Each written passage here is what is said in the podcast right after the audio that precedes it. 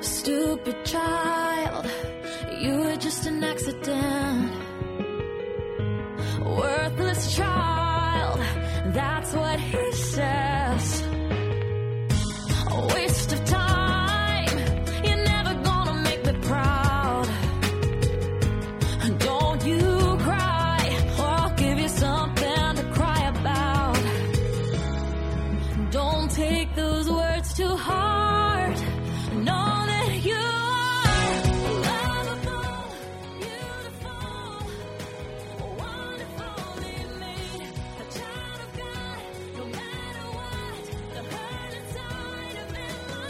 Hello，大家好，欢迎收听 FM 一四二一八校园时光 FM，在这里邂逅你我最美好的时光。我是主播风丹影。最近看了两篇有关于友情的文章，实在是难以割舍掉，一直好纠结到底用作哪一篇来分享给大家。后来还是决定把两篇文章都交给大家。我相信，不管多少年过去，陪伴在你身边的，永远是那个一直习惯于骂你笨蛋的人，或者他一直充当一种很搞笑的角色，带给你欢笑，同时也能隐藏你的悲伤。那个人，我们通常叫做死党、好朋友，或者是闺蜜、哥们儿之类的名称。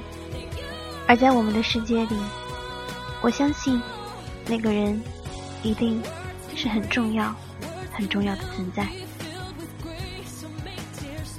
故事可能会有一些长，希望大家能够耐心听完。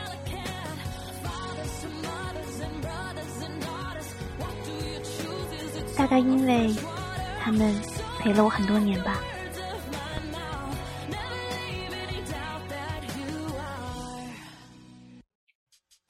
L 君在他高一时树立了自己的伟大理想，那就是毕业之后要在班里弹吉他给他女神听。这起源于他偶然间听到女神说起，他觉得弹吉他的男生最帅。从此，L 君为了在女女神面前装叉，一头扎进了不归路。那时他跑了半个城市，对他爸妈软磨硬泡了一个多月，终于弄到了一把吉他。为了成为可以在毕业时约女生出来弹吉他、唱歌给他听的拉风少年，L 君忽略了自己唱歌每次都跑调的铁一般的事实，开始学习吉他。于是他用两年的时间认识到了，音痴就是音痴，零的天赋乘以一百的努力还是零。高一时，女神就喜欢一支乐队。动不动就念叨，这支乐队名字特别奇怪，叫五月天。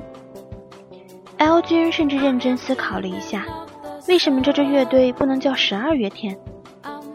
大概是因为这样会让他想到十二指肠吧。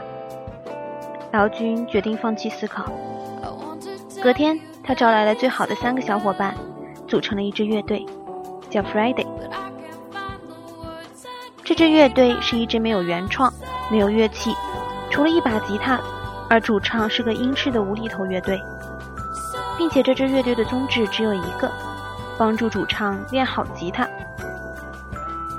转眼高二分班，L 君深思熟虑后选了理科，而女神选择了文科。于是他们俩一个在四楼上课，一个在一楼。L 君为了解决相思之苦，想到了一个办法。那就是每天语文课之前假装自己没带语文书，宁可跑四层楼去问女神借书。不知道是女神太善良，还是懒得拆穿，L 君的这招整整奏效了一学期。在每天两次的固定互动中，L 君终于达成了和女神互相写纸条的目的，也为了能和女神有更多的共同语言，L 君开始恶补有关五月天的知识。那时候电视台刚播五月天的歌，是恒星的恒星，还有倔强。有一天女生考试没考好，L 君把倔强的歌词抄没了整张纸条。女生后来特别郑重的回字条给 L 君，谢谢你也听到了这首歌。L 君莫名的为这句话开心了一个晚自习。高三毕业的夏天，L 君终于鼓起勇气约女神。那天下午，L 君背着吉他赶去学校，觉得自己真是他妈的拉风。可是他和他的 Friday 成员四个人在校园里闲逛了一下午，也没有等到女神的出现。后来。他就干脆和他的小伙伴，在自己教室的讲台前面，小伙伴拿着条柱当吉他，讲台当钢琴，粉笔擦当麦克风，愣是在无比走调中唱完了温柔和倔强。然后，L 君迎来了分道扬镳的那个夏天。陪我度过那个夏天的小伙伴们，我们一起骑车去学校。一起去茶座点杯喝的就耗一下午，一起去千峰书店挑书。我说老子将来一定要出书。Kim 说自己要成为牛叉的设计师。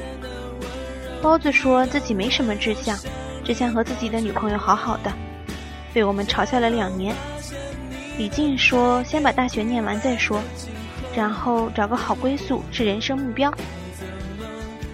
后来 Kim。如愿以偿的学了设计，包子还是没能避免分手。分手后做了一件傻叉又浪漫的事，就是把他和前任女朋友约好要去的地方自己去了个遍，还寄明信片给他。而李静因为我们后来都忙，也就慢慢断了联系。和我最好的小伙伴们，几乎都和我隔着太平洋，包括那天爽约的女神。二零一零年的夏天。我接到一个陌生号码打来的电话，接起来一片嘈杂，但我终归听清了电话那头是在演唱会上，因为温柔的那段 talking 辨识度太高，可除了那段熟到烂 talking，我再也没有听清哪怕一句歌词。我至今都不知道那个号码是谁的，就好像是包子。至今都不知道他的明信片是否寄到了。有些人也就慢慢断了联系，有些人也就再也没见过。管你当初和他的关系是有多好，管你当初是有多爱他。许久以后，你会发现，你不是非要去看演唱会，即使不看也不会那么难受。重要的是。你在看演唱会的时候，可以和你好久不见的小伙伴相聚。重要的是，他们也在赶往哪里，而你们会创造一个共同的回忆。许久以后，你会发现，那些曾经陪伴你的东西，你是没有办法割舍掉的。很多时候，你会以为自己忘了，把它放在阴暗的角落里，但只要你一旦有机会听到那些。看到那些回忆，就会变得无比清晰。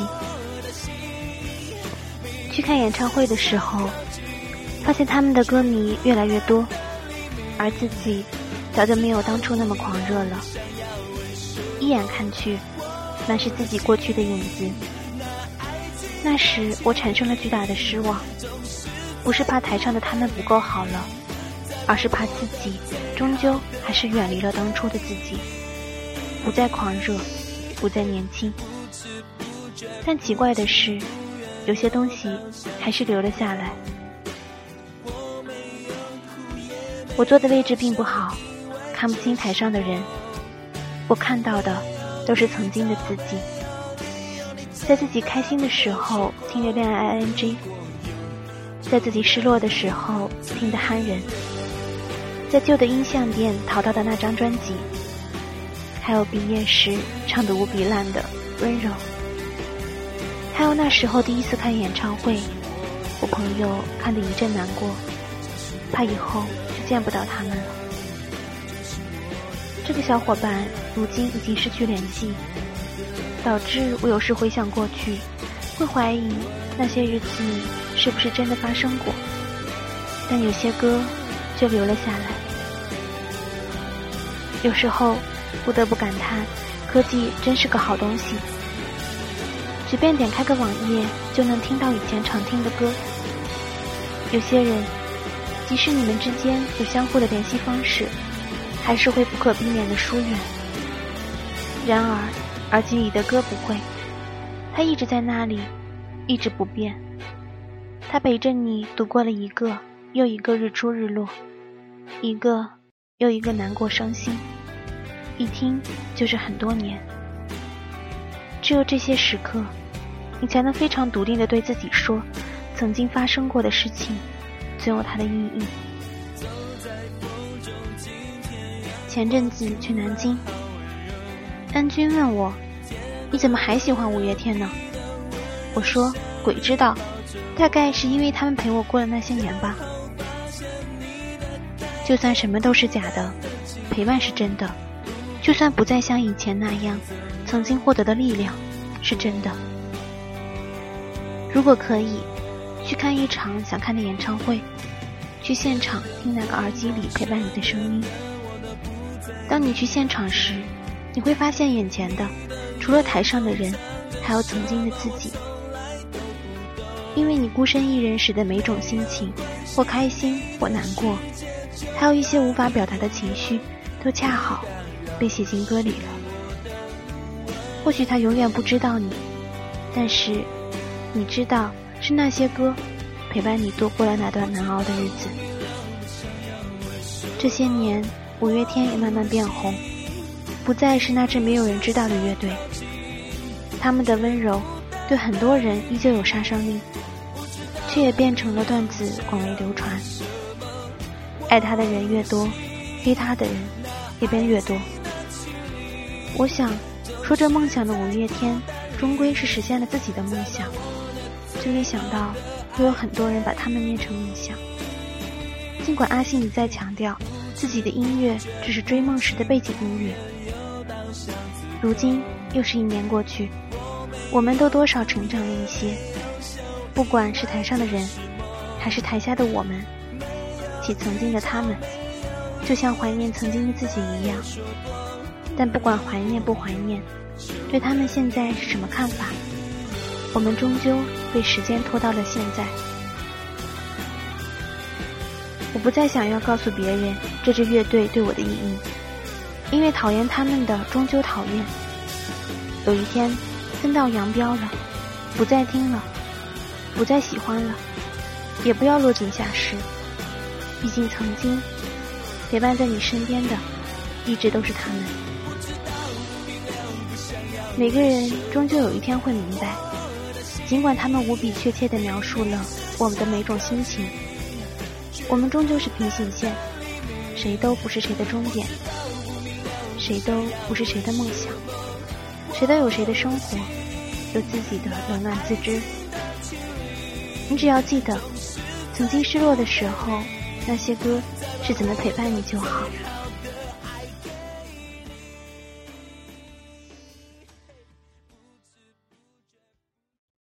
第二个故事叫做：我要的不是这个口袋，而是你这个朋友。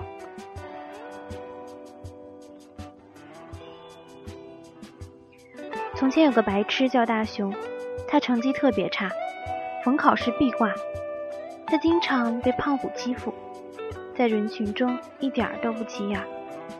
他喜欢的姑娘叫静怡，但他连和静怡讲话的勇气都没有。他出门忘带钥匙，回家路上跌进下水道。他总是被自行车撞，什么倒霉的事情都能发生在他身上。有一天，他问妈妈：“为什么自己那么倒霉？”妈妈说。现在倒霉是为了之后的好运气。胖虎一直长得很强壮，班级里所有人都怕他。他最看不惯的就是一个叫大雄的白痴，因为他实在太笨了，又很瘦弱。不知道为什么，他看到这么瘦弱的人就是觉得不爽，觉得那种无名小卒没有存在的价值。于是他开始跟大雄作对，不停地欺负他。他是班里朋友最多的人，可他一点也不开心，因为他觉得自己没有真的朋友。大雄却有一个很好的朋友，虽然那个朋友长得很奇怪。他一直觉得只有强者才有朋友，所以一直想不通为什么大雄那么弱都能交到好朋友。大雄的好朋友叫哆啦 A 梦。那时候他们的故事还没变成漫画。对大雄来说，这家伙就是一个从抽屉里爬出来的怪家伙。明明是只机器猫，却没有耳朵；明明是从未来来的，可什么都不告诉他。但就是这个怪家伙，有一个神奇的口袋，里面有各式各样的道具。哆啦 A 梦有任意门、竹蜻蜓，有记忆面包帮大雄应付考试，有时光机让他回到过去。虽然时而不靠谱，但确实是不可多得的好伙伴。那时候大雄没有多想，只是觉得哆啦 A 梦的口袋太棒了。有一天，他问哆啦 A 梦：“你有没有什么道具是能让静怡喜欢我的？”哆啦 A 梦摇摇头说：“我没有这样的道具。”为此，大雄一直和哆啦 A 梦闹别扭。转眼，他们上完小学、初中、高中，今年夏天大学就要毕业。大雄。胖虎、静怡都来到了同一所大学。这时的胖虎总和大雄拌嘴，互相吐槽。在别人看来，他们关系还是不是很好，但不知怎么，他们成了好朋友。小时候一起同班的伙伴，如今只有他们保持联系，留下的越来越少。但留下来的一定是朋友，不管你们当初的关系如何。更何况现在的大雄。虽然总是笨手笨脚，但他一点也不白痴，甚至拿到了奖学金。胖虎自然以为这都是哆啦 A 梦的功劳。虽然自从大一之后，他就再也没见过哆啦 A 梦。大雄一直喜欢静怡，可是一直不敢开口。胖虎嘲笑他是个透明人，大雄只能在心里苦笑。这个小透明一直喜欢静怡。他变着法子关注他，生日时悄悄送礼物，微博上默默关注他。静怡难受的时候，他会发几句安慰的话；静怡拍照的时候，他会夸奖她。有时候静怡心情好，他又变着法子小心翼翼地吐槽静怡。静怡不知道什么时候关注大雄的，他只是很巧地发现自己难过的时候他都在。他失眠的时候，他会陪自己说上几句话。可是，一回到现实生活中，大雄总是什么话都不讲，这让他觉得很困惑。他哪里知道，大雄一直以来的自卑。大雄在大三时休学了一年，静怡突然发现，曾经的那个小透明不见了，很不习惯。他找到胖虎。可胖虎也不知道原因，还好他知道大雄的住址，从小学时就没变过。他找到大雄家，想去找大雄，却看到大雄一脸难过的样子。突然间，他不知道自己该说什么，准备好的台词也消失得无影无踪。犹豫了会儿，就默默离开了。这是他们最接近的一次。哆啦 A 梦做了一个很长的梦，他梦到静怡最后嫁给了大雄，在婚礼上她哭了。机器人本该是不会流眼泪的，可这次他哭了很久。再后来，他听到了自己的零件坏掉的声音，接着就什么都听不见了。迷迷糊糊中，他看到有人来回收他，感到自己被人背着走了很长一段路。他就这么迷迷糊糊的在梦里走了很久，他以为自己再也醒不过来了，却在迷迷糊糊中又听到了声音：“哆啦 A 梦，哆啦 A 梦。”是大雄的声音。他看到了戴着眼镜、一脸疲惫的大雄。眼前的大雄显得疲惫又高大，他不知道发生了什么，还以为自己走错了时空。忙打开抽屉，钻了进去，想乘上时光机回到原来的时空，却一头撞在木板上。时光机不见了。他又紧张地看了一眼自己的口袋，还好口袋还在。但是他接着又发现了一个可怕的事实：里面的道具都不见了。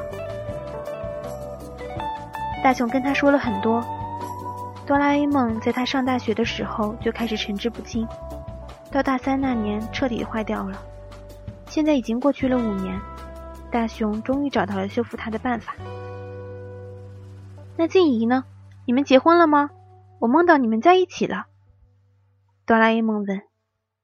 大雄笑着摇了摇头，说：“大学毕业的时候我们就分开了。小学、初中、高中。”这么多年的缘分突然就没了，后来也不知道他在哪儿，大概老天也在惩罚我，一直不敢开口。听胖虎说，我休学那年静怡来找过我呢，这样就足够啦，至少知道他很关心我，说不定这样就是最好的。哆啦 A 梦突然想起来，曾经大雄问他有没有能让静怡喜欢上他的道具。他责备自己为什么什么样奇怪的道具都有，可偏偏没有那样的道具。对不起，哆啦 A 梦低着头，我没有能让他喜欢上你的道具。哆啦 A 梦，大雄打断他，听说在你来的那个时空里，我和静怡是在一起的。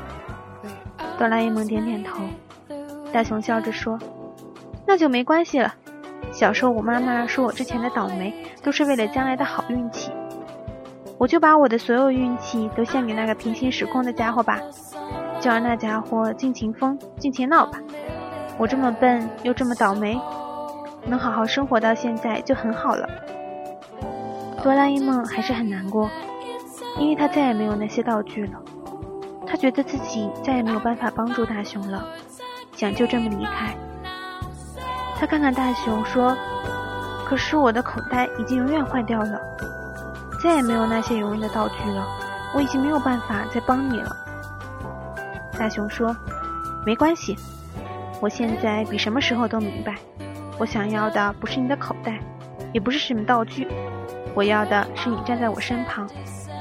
口袋不是我的朋友，你才是。”哆啦 A 梦。我等你很久了。对于生活中那个陪伴过你的人，不管他们是以什么形式出现，什么形式消失，都是一句“很开心你能来，不遗憾你走开”。但你现在还在，而我们都还没变，真是一件值得庆幸的事情。你觉得呢？最后献给大家一首歌，《Home Tonight》。今天的节目就到这里，感谢大家的收听，我们下次再见。